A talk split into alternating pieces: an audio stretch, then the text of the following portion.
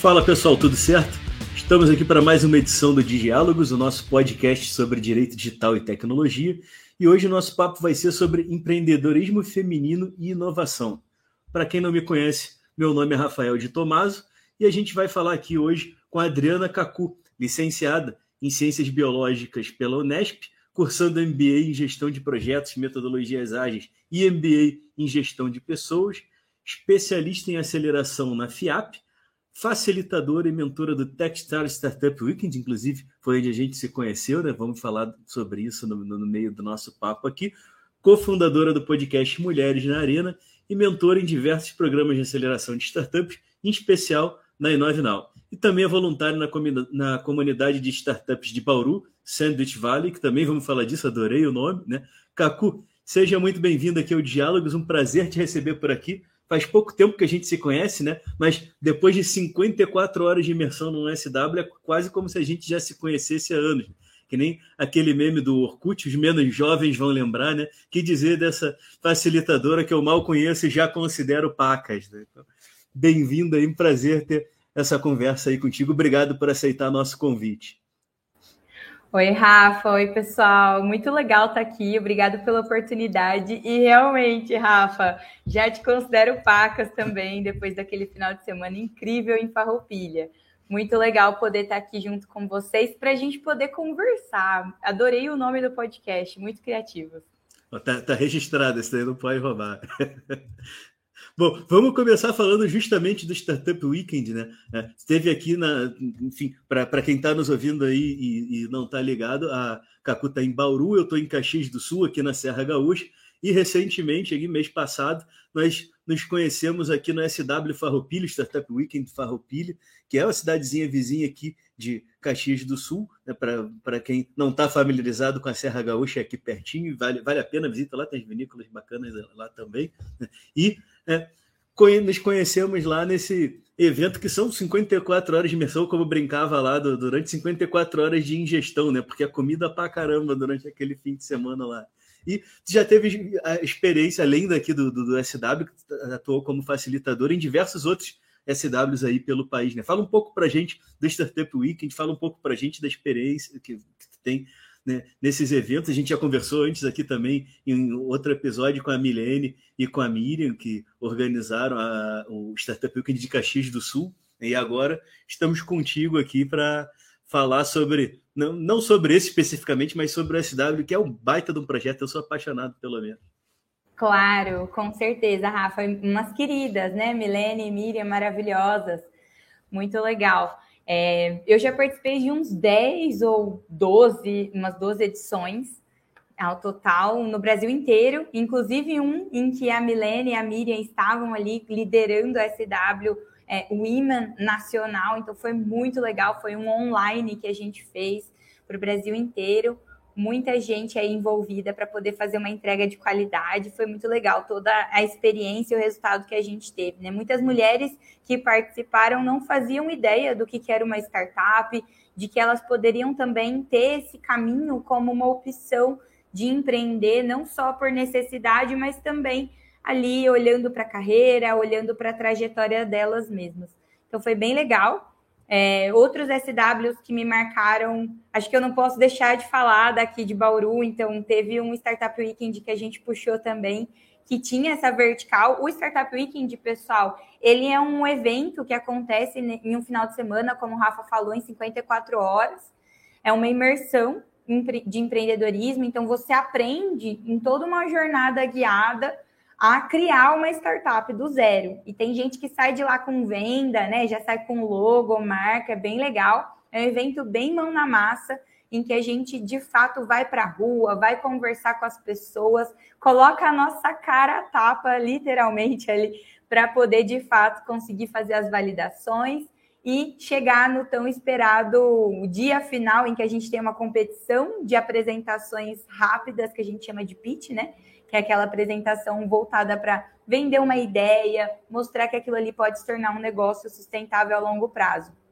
Ele é muito incrível por mover uma comunidade inteira, né? Então, o Startup Weekend ele é um, na verdade, dos eventos que a Techstars, que é uma aceleradora é, que está por trás aí de toda a metodologia, de toda a criação do evento, tem e, e, organiza, né? E no mundo inteiro a gente tem muitos facilitadores, muitos organizadores, mentores. O Rafa, maravilhoso mentor, estava lá junto com a gente.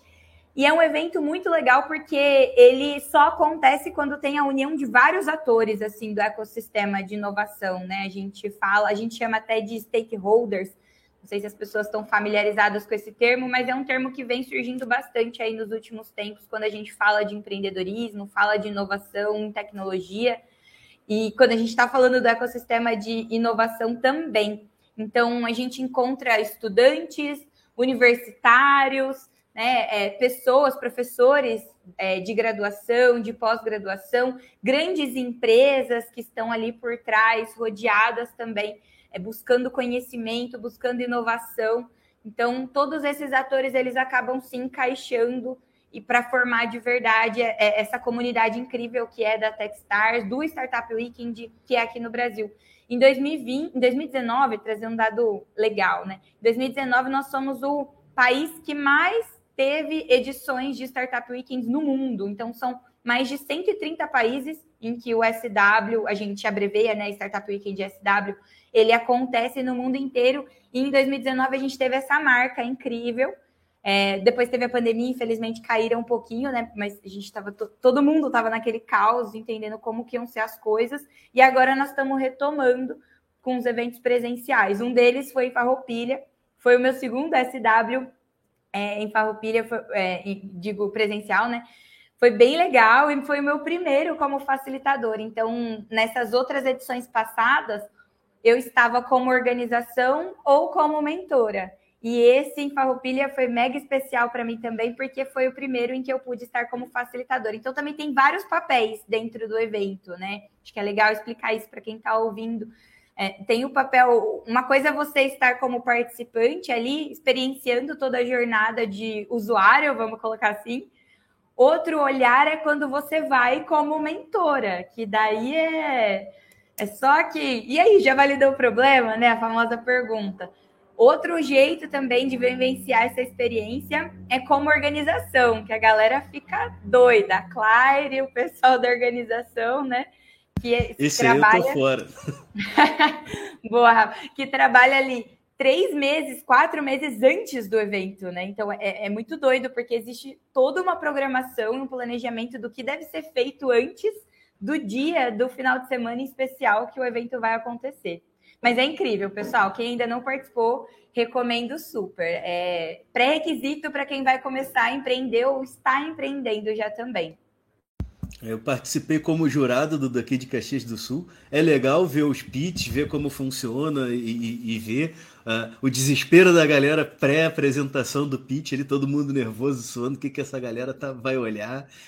E no, agora no de Farroupilha, como mentor, é interessante é, ir participando de diversas formas, porque tu vai ah, começando a ter uma visão mais abrangente do evento e tu sabe é, até direcionar melhor. Eu, eu, até falei com o pessoal, o, o, próximo, um dos próximos, pelo menos, eu vou como participante, que eu quero ver onde que dói, onde que a gente sente falta do mentor para poder ser um, um mentor melhor, né? mas é, é, muito divertido. Ninguém que entra no SW sai igual o, o, o que entrou.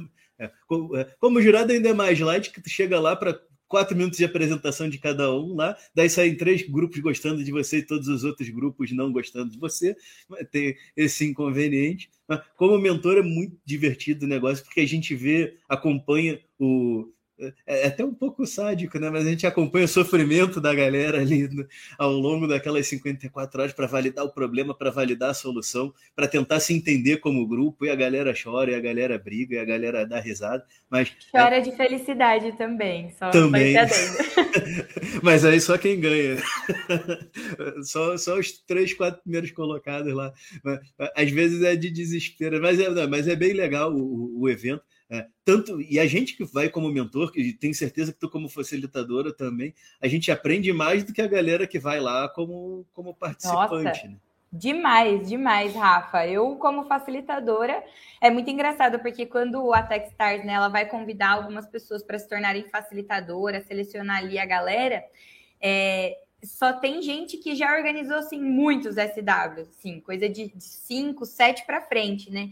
E aí todo mundo é considerado um expert no evento. Então você aprende bastante durante essa jornada. E quando vai para facilitar, eu tinha ali várias anotações que eu tinha estudado antes, eu tinha já passado por, por vários treinamentos da Techstars, inclusive. E aí eu falei, nossa, eu tô pronta, me sinto pronta. E chegou na hora e tinha vários momentos que eu ficava, ai meu Deus, mas será que é isso mesmo? Será que eu estou fazendo certo? Será que as pessoas estão gostando, né? Será que a experiência está sendo legal? A qualidade está sendo boa? Então, aprendi demais, muito, muito, muito, ainda mais com essa equipe incrível que foi Farroupilha. Eu até comentei com o pessoal, né, que foi a melhor organização de Startup Weekend presencial que eu já pude participar de alguma forma ali em conjunto. E, meu, a Claire e o pessoal arrasaram demais. Eu só tenho agradecimentos. Foi uma experiência incrível. Tenho certeza para os participantes também, né? A gente estava aqui falando bem pelas costas e entrou aí a Claire, que foi a organizadora do SW Farroupilha, oh, a, a líder. tem a Júlia e a Francine também que participaram como participantes. A Júlia foi uma das organizadoras do de Caxias, participante do de Farroupilha. a gente não se livra mais, né? Depois que entra no, no SW, tu, todo que tiver perto tu vai tentar dar um jeito de, de passar aquele fim de semana lá. E não é nem só pelas sete toneladas e meia de comida, porque o negócio é, é muito bom mesmo. Com certeza, é viciante, né, Rafa? É legal também frisar, né, para o pessoal que esse evento e esse todo esse movimento, ele é um movimento voluntário. Então, ninguém, nem a Júlia, nem a Clyde, nem você, nem eu, ninguém estava ganhando dinheiro para estar tá lá. A gente estava lá porque a gente realmente acredita nesse poder das comunidades de startups para impulsionar o empreendedorismo e a inovação no país. E a gente busca por isso, né? Luta por isso diariamente. tem as empresas também que ajudam a patrocinar, apoiam, que sem elas também, como vocês, não teria evento. Então, isso é, isso é muito legal, ver essa, essa colaboração de várias pessoas aí para fazer o evento acontecer. É o envolvimento da comunidade mesmo, né? A galera, assim, empresas e, e pessoas envolvidas num projeto que tem impacto, né? Caxias está aqui na décima edição, se eu não perdi as contas, e a gente já vê que um lugar que não, onde não tinha um ecossistema de é, maduro para startups, isso já começou a mudar. É, é transformador o, o, processo de trazer um SW para uma cidade. Agora, inclusive, a gente está na fase de recrutamento, né? Estamos dizendo, vai ter o, o um evento agora para os municípios que quiserem organizar um SW, né? A Clary estava divulgando, eu já mandei aqui no monte de grupo. Estou tentando convencer outros municípios a entrarem na, na, na brincadeira também, porque é, não, não, adianta, transforma o ecossistema local. E até, é, já, já que a gente está falando nisso, tu que participou já de vários, de 10 é, SWs em, vários lugares. É, como é que você enxerga, ainda mais você que está em São Paulo, centro, o centro econômico do país, né, embora esteja no interior, o estado inteiro é, é, é uma potência é, em termos de desenvolvimento econômico. O que, que você tem a dizer sobre Farroupilha, sobre Serra Gaúcha? Como é que a gente está enquanto ecossistema aqui na Serra, comparado com outros lugares? A saia justa que eu te botei, falei que tinha saia justa também aqui. Ai, ai, Rafa, assim fica difícil. Mas, ó, eu vou dar aqui a minha opinião pessoal, tá? Acho que é importante trazer esse, esse adendo de que eu não, não busquei dados de mercado para poder trazer isso. É uma percepção muito pessoal minha. É, eu gostei bastante, eu achei que o ecossistema ele está bem desenvolvido, tá? Em relação a outros lugares é, do, do estado de São Paulo mesmo. Então, a gente teve ali alguns eventos acontecendo na capital e ao redor ali, é, aqui no estado de São Paulo.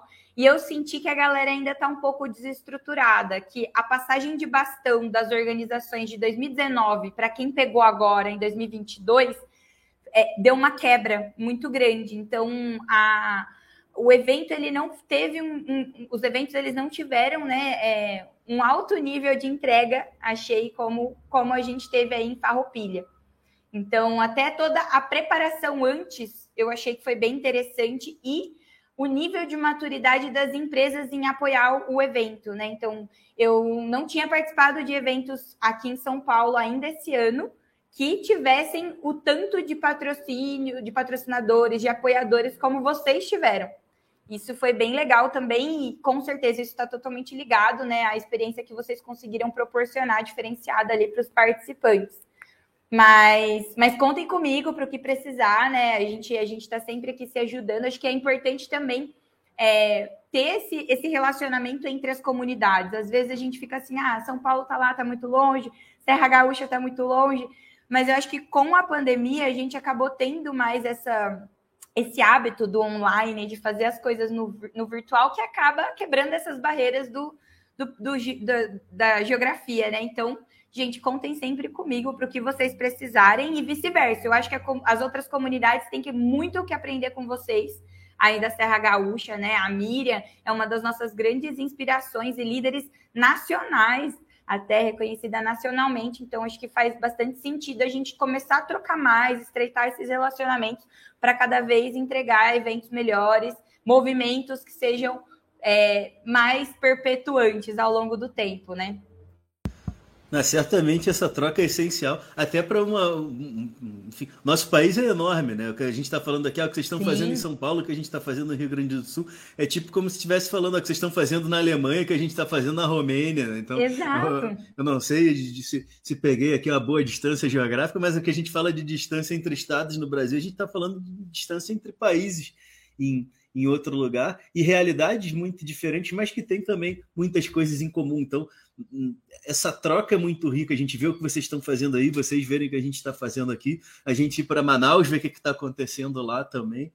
Às vezes, dentro do próprio estado, a gente vê uma diferença enorme de, de é, iniciativas que estão acontecendo. E até ainda sobre Farroupilha, né? Eu fui convidado aqui pelo Hector, que foi um dos outros, um, um dos organizadores também, para participar amanhã da primeira reunião que vai ter para discutir a, a, criação da lei de inovação do município de Farroupilha. Então, é, coincidência ou não, né, é, o, o, o, tudo no ecossistema está convergindo para que se torne aí mais um, um espaço é, receptivo à mudança, receptivo à inovação e que é, gera, gera emprego, gera dinheiro, gera oportunidades, é, enfim. É... Novas leis, né?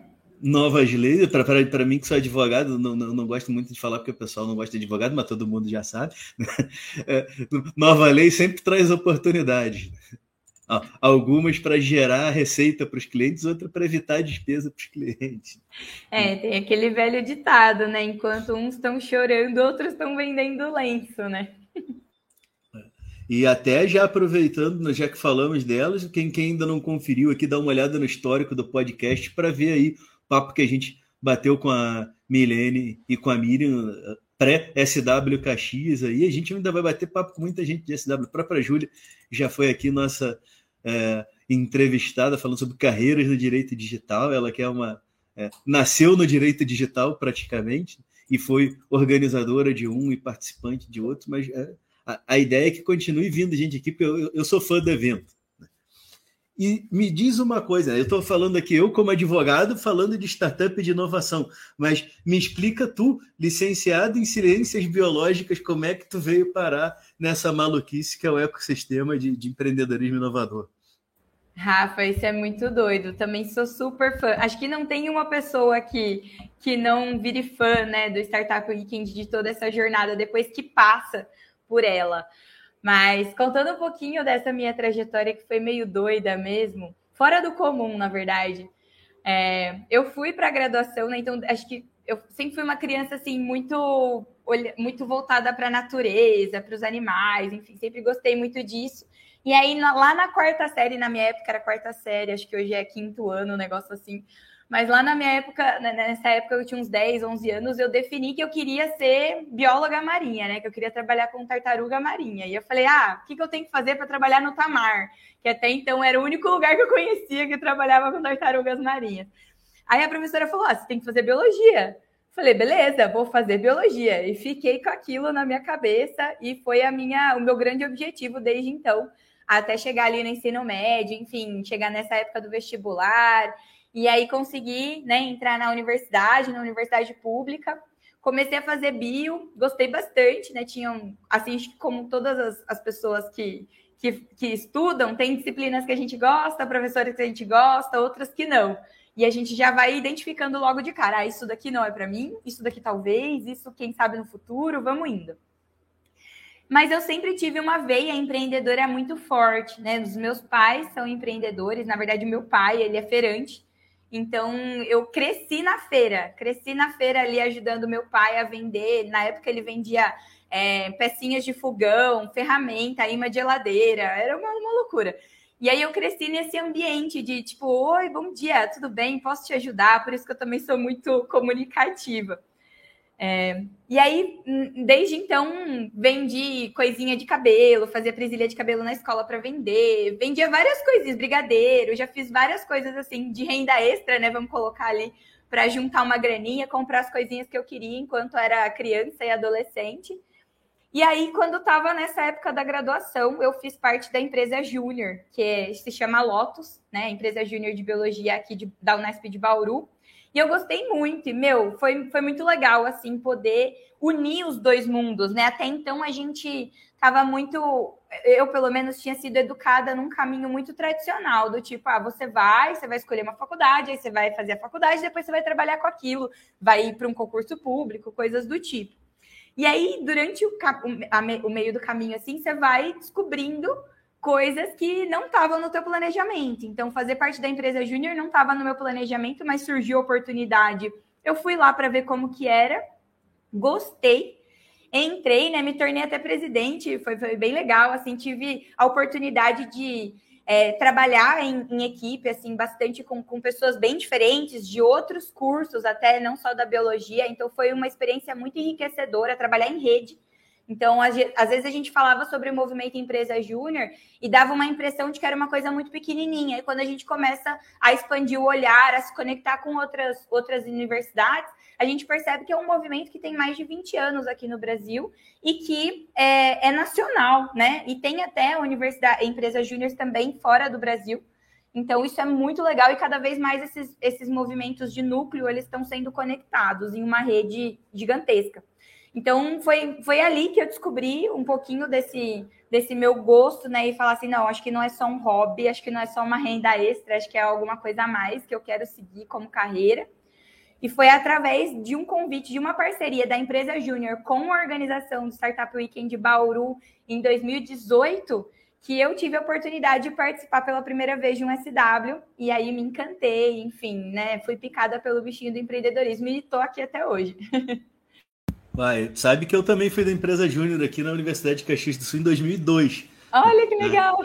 Na, na época eu fazia publicidade, que foi minha primeira graduação, e fui atuar lá na, na parte de marketing da nossa empresa júnior, que estava meio que engatinhando ainda, né? E, e ela está lá até hoje. Hoje, não sei se ainda está na mesma sala que, que era a última vez que eu visitei, mas era junto ali de onde está hoje o UX Inova, que é o programa de, de inovação aqui da universidade. Olha que legal. Que tem lá espaço de coworking, tem é, o, o, o, próprio Hélice, que é um projeto aqui da, da região, está lá, é, tá lá dentro hoje. Então, é um, um espaço muito legal e quem não conhece já fica eu tenho que começar a pedir patrocínio depois para toda essa gente aí que eu falo fico fazendo propaganda para os outros e não, não bom não ganho nada entre aspas porque quando eu vou lá sempre tem café e o café é bom mas é um baita de um espaço pra, voltado para empreendedorismo inovador que tem ali na, na Universidade de Caxias do Sul e que está sendo ampliado agora eles fizeram uma captação então a ideia é que saia mais alguns laboratórios ali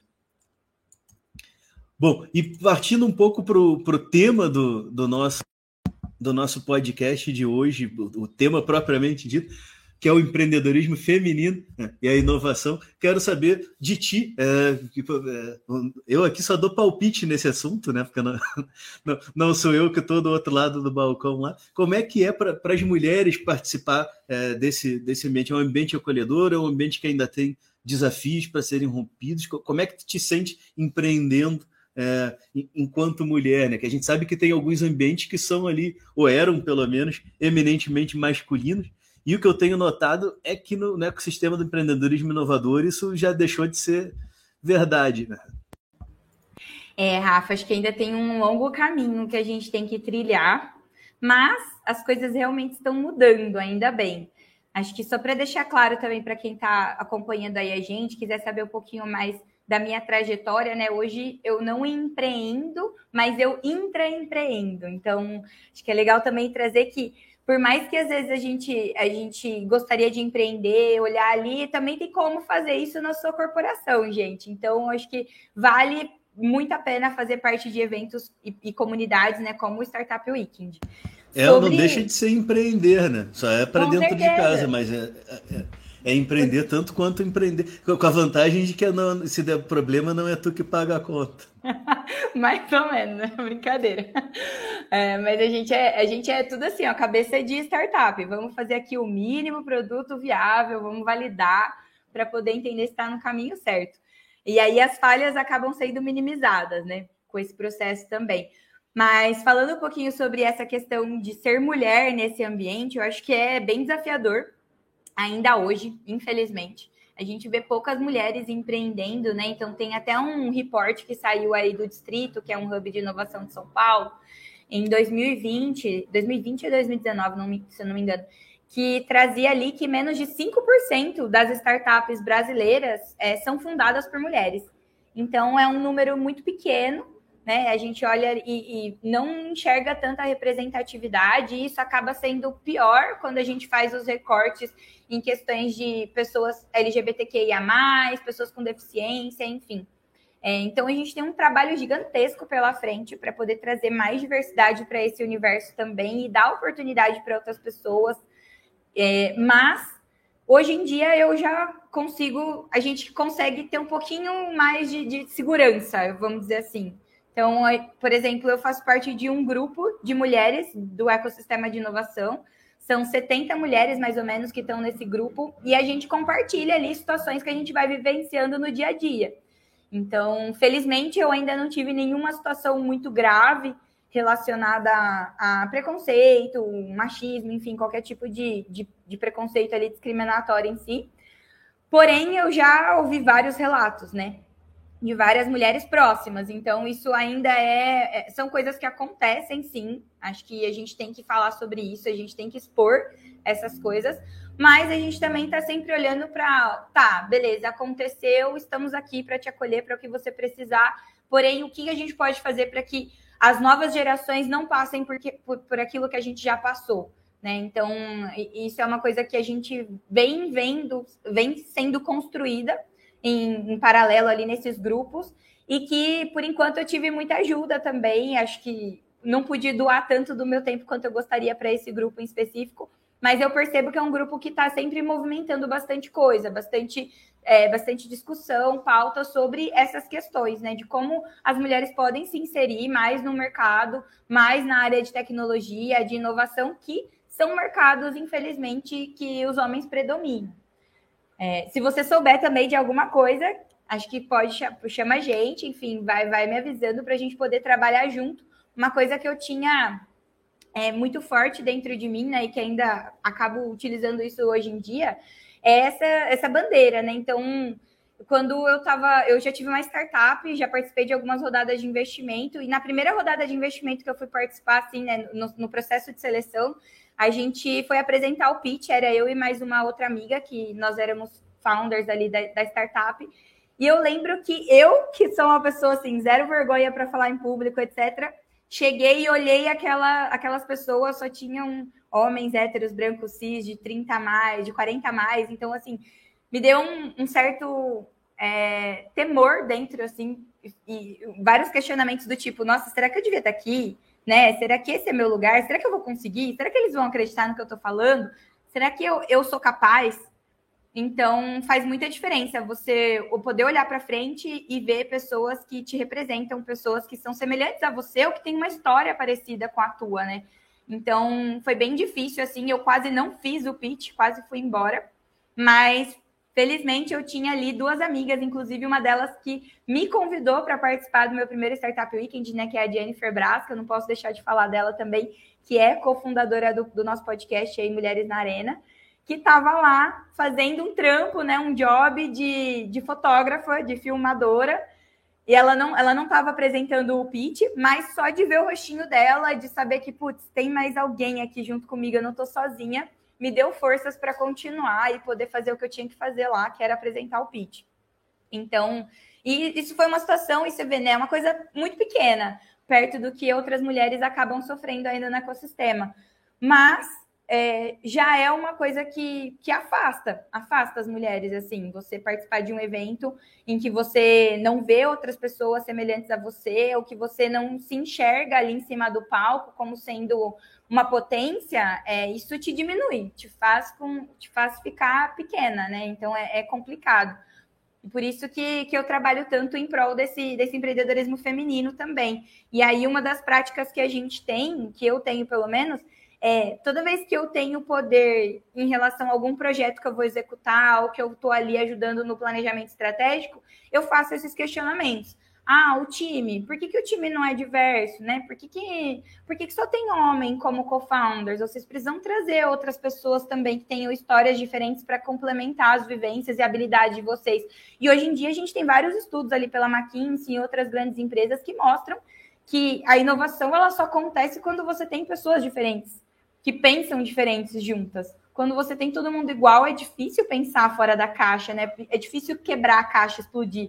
Então, é, a gente está sempre olhando para isso e, e fazendo esses questionamentos para nós mesmos, enquanto organizadores de eventos, enquanto palestrantes, enquanto pessoas que estão ali movimentando, influenciando de alguma forma outras pessoas. E tu traz uma, um aspecto importante disso daí, que é que pessoas que pensem diferente. E às vezes o cara vai e monta um time que tem ah, um homem, uma mulher, um negro, um branco, um mas todo mundo tem a mesma cabeça, daí também não vai, não vai resolver. E como é difícil às vezes a gente trabalhar com gente que pensa diferente da gente, ouvir uma opinião que não é aquela que a gente quer e, e aprender a respeitar e aprender com aquela opinião também, né? É, é desafiador, mas eu tenho visto é, cada vez mais mulheres né, é, no, vindo para o ecossistema. E assim, eu estou falando daqui da nossa bolha da Serra Gaúcha, né, mas isso que tu fala é, é muito importante. Pá, tu olha para um ambiente, se tu não se sente à vontade naquele ambiente, tu não vai entrar lá, tu não vai nem querer participar daquilo. Faz, não, é, esse, não faz muito.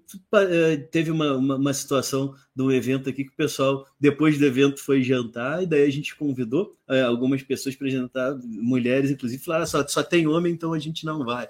Então, é, não se, e aí vai ver a foto, só tinha homem no, no, no, no tal do jantar mesmo, porque é, as mulheres que foram convidadas e que eram mulheres que teriam que estar lá, inclusive pela representatividade delas, tinham que estar ali junto com o palestrante e não, é, não se sentiram à vontade para ir. Então, é, é, é algo que é, eu entendo, assim, não, não, não sei como é porque não estou nesse lugar, né, mas entendo essa dificuldade. Eu olho e falo, esse não, ah, não, não tem ninguém que nem eu ali, esse não é meu ambiente e até é, falar para ti, não sei se te contaram enquanto esteve aqui, mas o nosso SW em Caxias do Sul, ele teve a participação de surdos, né, o último agora desse ano. Então, teve a participação de vários surdos, inclusive com apresentação de pitch por surdo. Eu chamava de surdo mudo, daí me puxaram a orelha e disseram que o surdo mudo não é surdo mudo, ele é só surdo. Mas imagina um surdo que não é, com todas as dificuldades de comunicação apresentando um pitch, pois tivemos aqui em Caxias isso daí. E detalhe, né?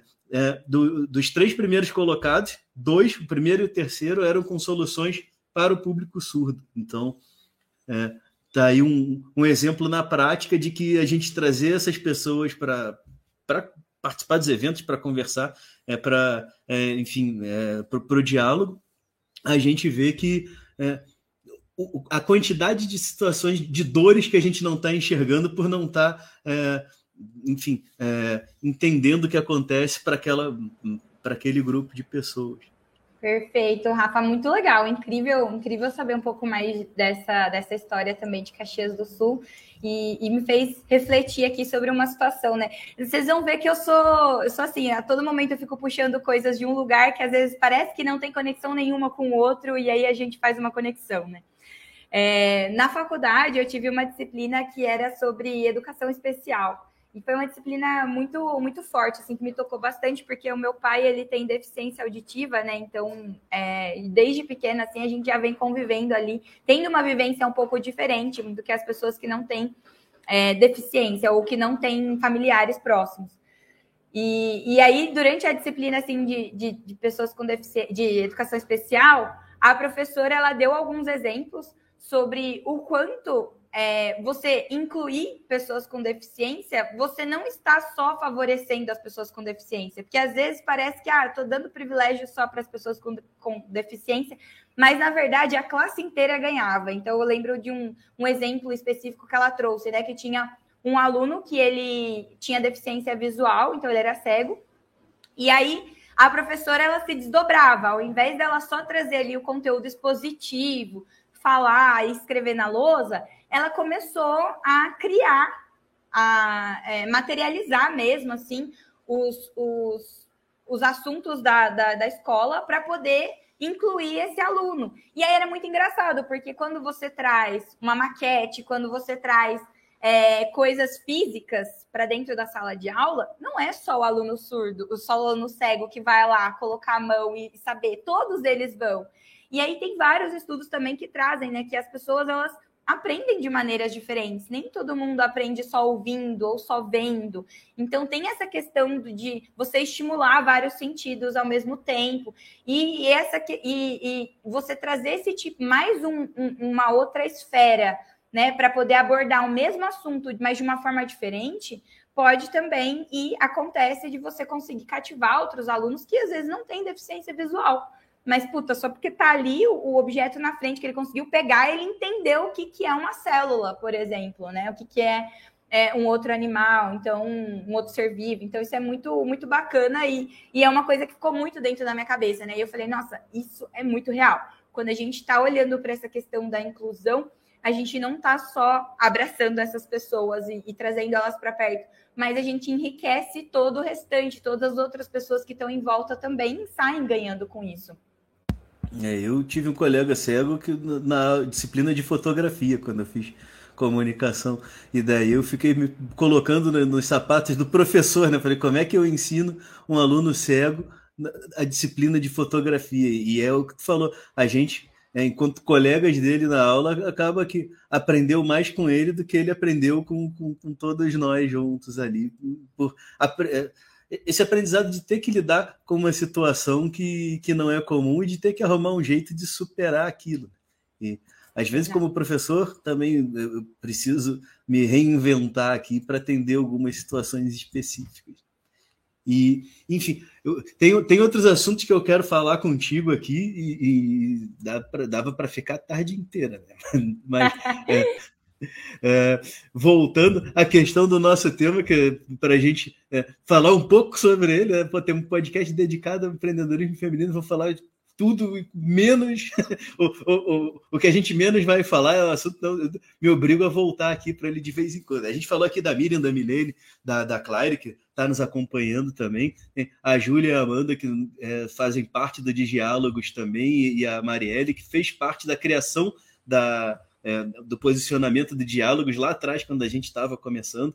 É, a Júlia, inclusive, já bateu o papo aqui com a gente também. A Fernanda é professora de, de Direito, coordenadora do curso de Direito aqui na Uneftec, já bateu o papo aqui com a gente também, que também empreende. É, além de ser coordenadora do curso, ela tem um escritório, tem dois filhos, tem, tem, tem família, e também é outra que não para e tem uma pegada é, muito de, de trazer é, tecnologias e trazer a inovação para dentro do ambiente de ensino, né? inclusive com a gamificação. Ela tem uma coisa que eu não entendi até hoje. Eu falei, pá, Fer, algum dia tu vai ter que me convidar para essa aula.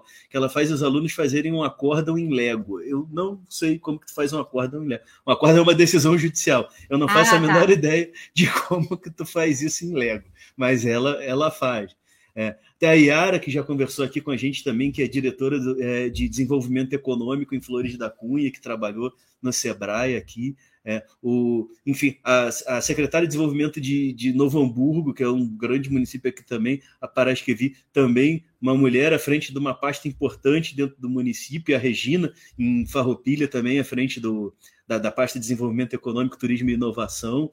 Uh, tem a Raíssa, que é diretora de inovação aqui no município de Caxias do Sul. Enfim, é, diversas mulheres. A Catiane, que agora é secretária de Planejamento e Desenvolvimento Econômico de Santo Antônio da Patrulha. É, eles ganharam um prêmio de inovação agora, inclusive agora, na semana passada, ou retrasado. E até aí em Bauru é uma prefeita também, né? a, a, a Suelen, que está à frente da prefeitura aí, é, atualmente. Então, a gente tem visto é, as mulheres assumindo cada vez mais um papel de protagonistas, é, tanto no poder público quanto na iniciativa privada, que às vezes a gente esquece que dentro do poder público a gente também pode e deve empreender, né? É, e isso é, é uma coisa que, enfim, traz a questão da diversidade no, no, é, no conceito raiz dela aí, de, de trazer é, uma visão diferente para é, esses empreendimentos e mostra que tem espaço para as mulheres em cada vez mais em, em, todos, os, em todos os espaços, né? tanto no setor público quanto no setor privado. Mas eu quero que tu que tá do outro lado aí e, e que sabe das dificuldades que é empreender como mulher, tra me é, traga aqui para a turma é, que, que, nos acompanha um pouco de é, algumas dicas, alguns, é, enfim, um, a, a, tentar apontar um, apontar um caminho é triste, né? Não, aponte um caminho aqui é, é, é um desafio que é, que é cruel, daquele nunca mais eu falo com esse animal no podcast nenhum, mas tenta é, de alguma forma trazer algumas dicas aqui, algumas é, orientações para a mulherada que quer empreender, seja nas empresas onde elas já trabalham, seja em novos empreendimentos, seja no poder público. O que é que tu tem para trazer aí pela, pela tua história? Boa, Rafa. É, acho que a primeira coisa que a gente falou aqui bastante é participar de um Startup Weekend. Gente, é o primeiro passo, assim, aprender muito, é, tá sempre ali buscando por conhecimento, isso é muito importante. Colocar as coisas em prática, então também toma cuidado para não se perder só na teoria, mas vai aplicar isso que você está aprendendo. O, eu gosto muito dessa área do empreendedorismo, de inovação de startups, porque você consegue tangibilizar muita coisa, muita coisa de, diferente de quando você está na academia, né, na universidade, que tem coisa que não dá, que, é, que é ali é, é, mais ciência de base, né? Então, é, eu gosto muito dessa área do empreendedorismo por conta disso. Você consegue colocar as coisas em práticas, testar mesmo se aquilo ali vai funcionar ou não, sem ter equipamentos caríssimos e laboratórios caríssimos, tá? Então, acho que continuem aprendendo, é, se desenvolvendo cada vez mais, busquem conhecimento sobre essa, essa, esse novo universo de empreendedorismo, então, Lean Startup, né, que é o tal do Startup Enxuta, que a gente fala bastante, são metodologias ágeis, isso é muito legal e tá, é muito em voga hoje em dia, porque são formas é, mais fáceis da gente conseguir ir validando de pouco em pouco se a gente está no caminho certo. A gente nunca vai ter 100% de certeza. Acho que é importante trazer isso também. É muito importante ter coragem para empreender e ter um porto seguro, ter pessoas a, a sua, ao seu redor ali, uma rede né, de apoio muito forte. Então, se você tem um companheiro, uma companheira, conversa com essa pessoa antes, né? Deixa ela ciente de que esse é um desejo teu, se prepara para isso. Então, às vezes a gente acaba fazendo as coisas muito por impulso.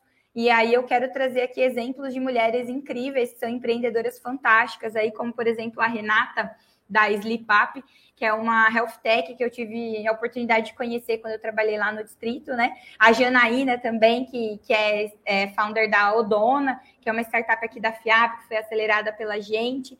Então, são pessoas que se programaram para começar a empreender, fizeram ali né, uma reserva de emergência, entenderam quanto que elas têm que, quanto que elas gastam mais ou menos por mês para sobreviver, fizeram as continhas, guardaram um dinheirinho, assim que elas conseguiram ter esse dinheiro, opa, agora dá para eu ir com tudo e começar a empreender. E lembrar que sempre um é melhor que zero, né? Então, essa até é uma fala do, de um dos meus mentores, o João Marinelli, incrível, maravilhoso também, que veio aí do mundo do Startup Weekend, é facilitador, inclusive, ele traz, né, da comunidade PPP, que é, às vezes você não vai conseguir começar já de uma vez com tudo que você gostaria. Então, eu quero começar a empreender. O que te prende hoje? Ah, eu gostaria de ter mais tempo. Beleza. Você gostaria de ficar 100% na tua startup, no teu negócio. Ainda não dá? Começa com os 10 minutinhos que você tem por dia. Então, vai fazendo alguma coisinha. Ah, consigo fazer 10 minutinhos hoje, amanhã eu consigo fazer uma hora, depois consigo fazer meia hora. E aí, daqui um tempinho, você vai tomando mais corpo, vai entendendo como funciona esse mundo, e aí fica mais é, seguro, né? Você falar assim, pronto, agora eu posso mergulhar de vez, de cabeça nisso, porque eu sei que é isso mesmo que eu quero. Eu já me preparei financeiramente também para poder dar esse próximo salto. Tenham sempre pessoas ao redor de vocês. Então, eu falei muito sobre família, sobre amigos, mas tenham pessoas mentoras também. Acho que isso é muito importante É, eu tenho grandes mentores e mentoras, né? Então, eu tive também a Lilian Natal, maravilhosa, a Jennifer Braz, inclusive, e a Graziele Gomes também. Então, acho que são pessoas muito incríveis que puta, fizeram muita diferença assim na minha carreira, no que eu tenho de conhecimento hoje, em como eu me posiciono hoje, como as pessoas me veem profissionalmente.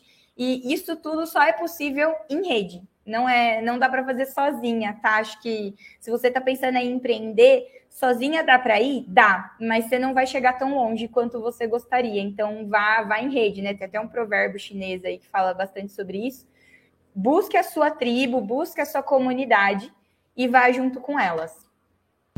Tem uma coisa que a gente lá do escritório chama de síndrome da autossuficiência, que é o cara que vai monta um negócio ele acha que pode fazer tudo dentro daquele negócio. Ele vai ser contador, advogado, vendedor, vai cuidar da logística, do marketing, de tudo. Aí fica que nem o pato, né? Que, que nada anda voa e não faz nada direito. E tu falou do, do, fazer um pouquinho cada dia lá. Eu não me lembro onde foi que eu li esses dias e, e, que me fez todo sentido que a gente superestima a nossa capacidade do que a gente consegue fazer no curto prazo, mas a gente subestima a capacidade do que a gente consegue fazer no longo prazo. E eu acho que uma característica de todo empreendedor é quando olha para trás e olha, pô, olha só, em tão, em tão pouco tempo quanta coisa eu fiz. Quando tu olha para dois, três anos para trás, para um ano para trás, né? e, e tu normalmente está sempre naquele desespero, pô, tinha me programado para fazer dez coisas hoje e só consegui fazer nove.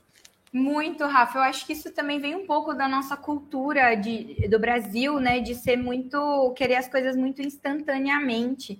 Então, os próprios é, americanos lá, do, o pessoal dos Estados Unidos, na verdade, né? Eles falam ali, quando você pergunta quanto você ganha, eles te dão por ano, né? Eles falam um montante anual, eles não falam por mês. E, e, então acho que vai também da gente mudar um pouco esse pensamento. Tem um livro muito legal que casa muito com isso que você trouxe, que são os hábitos atômicos. Se eu não me engano, acho que é esse o título do livro. Não lembro o nome do autor, gente, me desculpa. Vou catar depois. De depois dá uma olhada, é muito legal e ele fala exatamente sobre isso. Que chega num momento, quando você vai para começar um novo hábito, né? Você tem uma curva de aprendizado muito grande no começo, mas depois ela dá uma estagnada. Mas não é que ela deu uma estagnada e ela vai ficar assim para sempre, mas é que a, a mudança ela é muito sutil. Então você já não consegue perceber por dia, mas se você olha por meses, se você olha por anos, nossa, aquilo fica gigantesco, né? A transformação que você tem, o impacto que você tem na sua vida, ele é gigantesco. Eu falo bastante sobre isso também. Eu tenho umas, umas oficinas de produtividade, né, que, que eu faço aí de vez em quando com uma galera. E eu sempre trago isso. Às vezes as pessoas falam assim: ai, Cacu, eu queria, eu queria ser que nem você, fazer um monte de coisa, dar, dar conta de fazer um monte de coisa. Eu falo, gente, é, eu sou assim desde quando eu tinha 12 anos, que eu tinha uma agenda cheia, que eu tinha assim, eu ia para a escola todos os dias de manhã, né? À tarde, de segunda e quarta, eu tinha vôlei, de terça e quinta eu tinha handball, de sábado eu tinha xadrez, né? De, de domingo eu ia na missa, enfim. Então eu sempre tive uma agenda muito cheia e é, aprendi a me organizar e a planejar o que fazia sentido para mim, o que eu queria escolher fazer é, desde pequena, né? Desde 12 anos atrás. Hoje eu tenho 26, então é, é um, um, uma, uma década aí, um pouquinho mais já de um jeito, de uma rotina que eu já estou trabalhando há muito tempo. Então é óbvio que eu vou ter um pouco mais de facilidade do que as pessoas que estão começando agora. Então acho que é importante lembrar isso, ter um pouco mais de calma, pé no chão, é, pessoas certas ao seu redor para que você consiga ter esse, esse ponto de apoio. E a gente aprende muito mais conversando com outras pessoas do que sozinho, tá? Eu, eu, assim, com essas mentorias que eu comentei com vocês, dessas pessoas incríveis, com certeza eu aprendi, assim, vários livros que eu não teria tempo de ler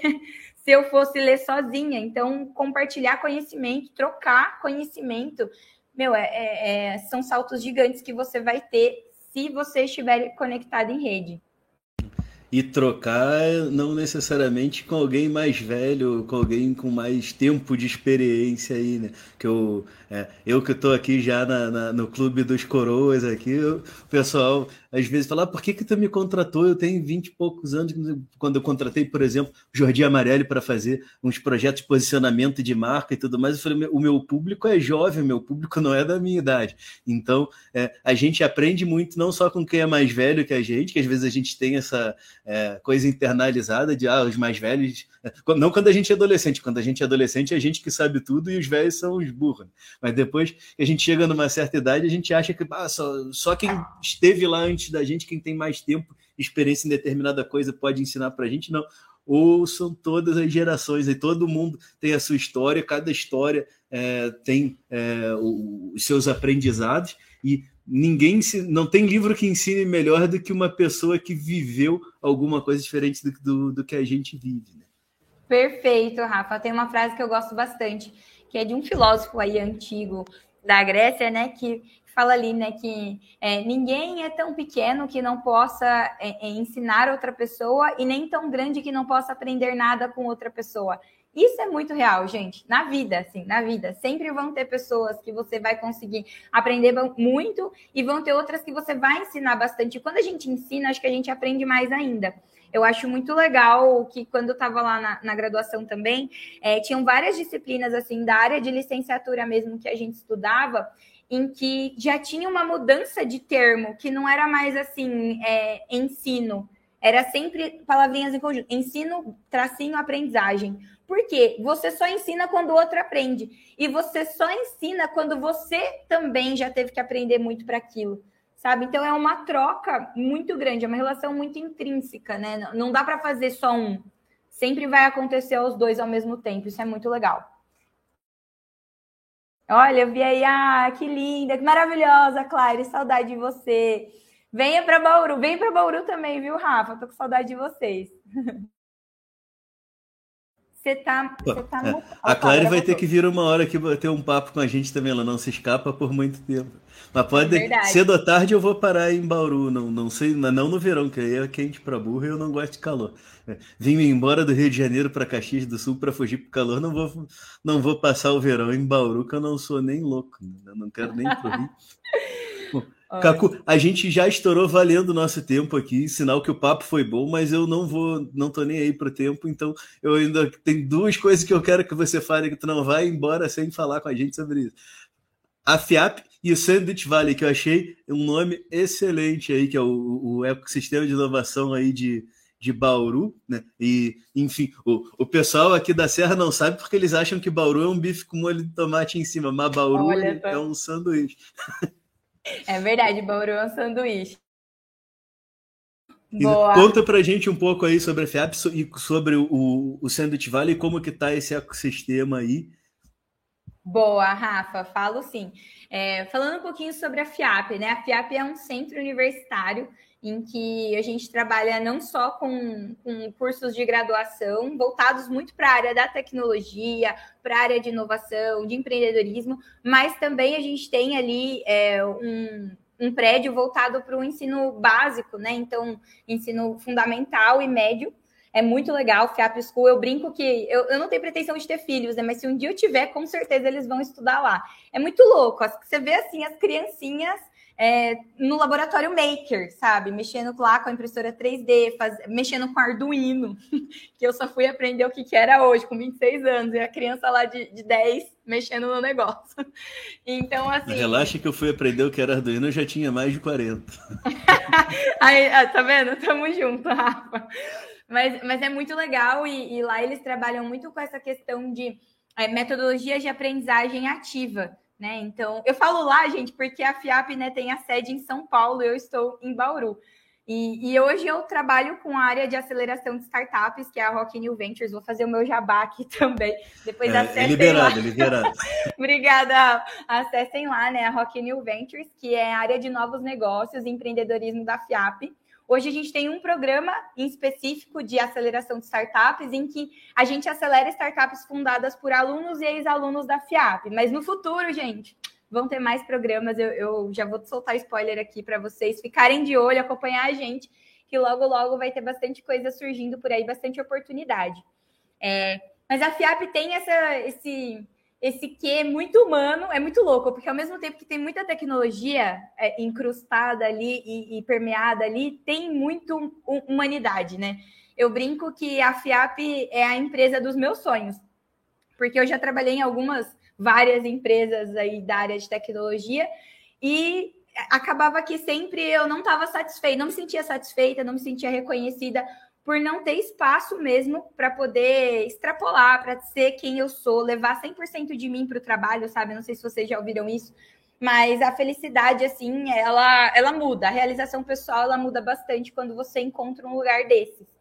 E aí a FIAP, ela tem muito disso, de pensamento jovem, né? Então, não é que as pessoas, só são pessoas jovens, tá?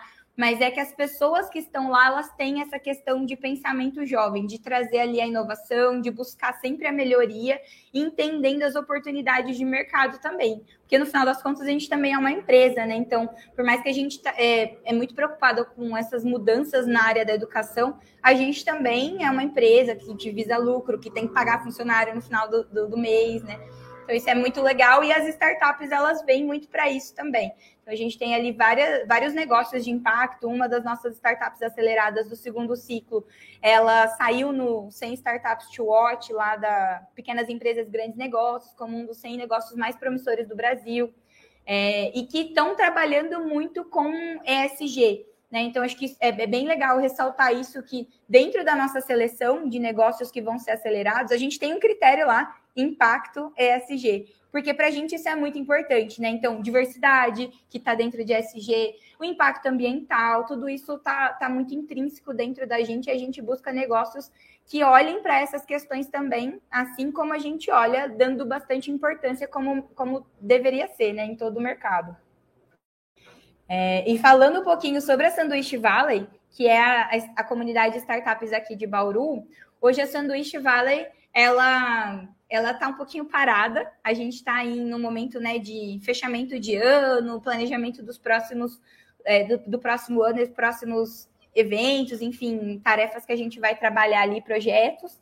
Mas a gente tem uma comunidade que ela está crescendo, não é tão estruturada como Farroupilha, como Caxias, né, como vocês aí da Serra Gaúcha, é uma comunidade mais recente. Então, a maioria das pessoas que fazem parte da comunidade são as startups e as empresas mais voltadas para a área de tecnologia, mas a gente tem, tem também grandes corporações que estão junto com a gente. Então, acho que eu não posso deixar de citar o nome aqui de algum dos líderes, né? Como o Vitor Dias, que é uma pessoa assim incrível, incrível, incrível, incrível, que eu adoro trabalhar com ele é, que é um dos líderes atualmente. Tem o Josué também, que ele olha mais para a questão de criatividade. E hoje ele está. Inclusive, recebi uma notícia que hoje Bauru está como candidata a uma das cidades criativas da Unesco. Então, isso só foi possível graças, graças a essa movimentação aí do Josué e de todas as comunidades, os coletivos que estão olhando para a economia criativa, né? Então, Bauru é uma cidade muito legal venham para cá. A gente tem um dos maiores zoológicos da América Latina, um dos mais reconhecidos, tem até canguru, Jardim Botânico é lindo também.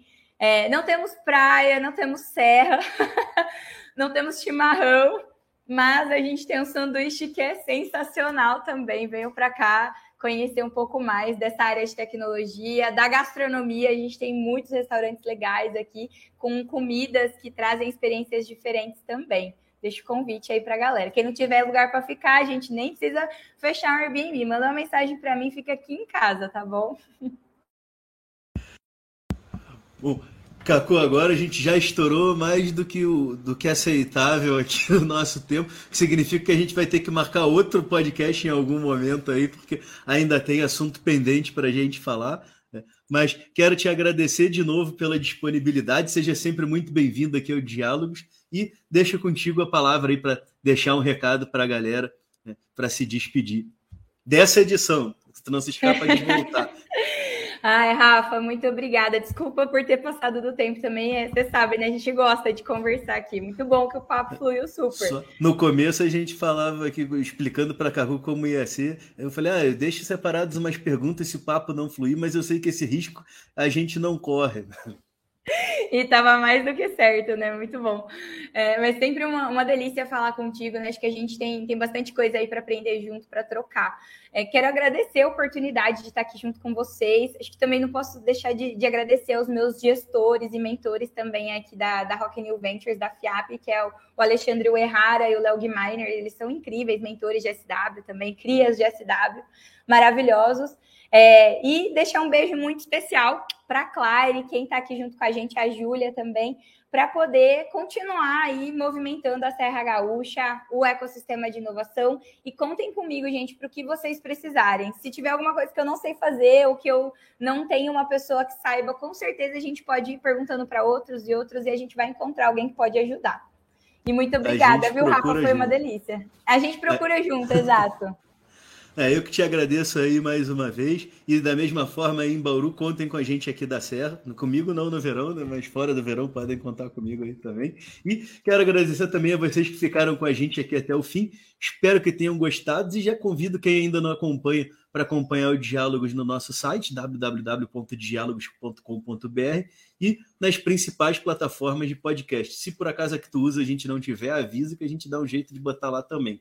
É. E quem está acompanhando a gente pelo podcast quiser nos enxergar, saber como é a nossa cara, nossa conversa fica disponível também no canal do Diálogos do YouTube. Vai ficar por lá junto com os nossos outros episódios. E quem tiver alguma dúvida, comentário, sugestão, pode nos mandar um e-mail para contato@diálogos.com.br ou nos procurar também nas principais redes sociais, de preferência pelo LinkedIn. Um forte abraço e até a próxima edição.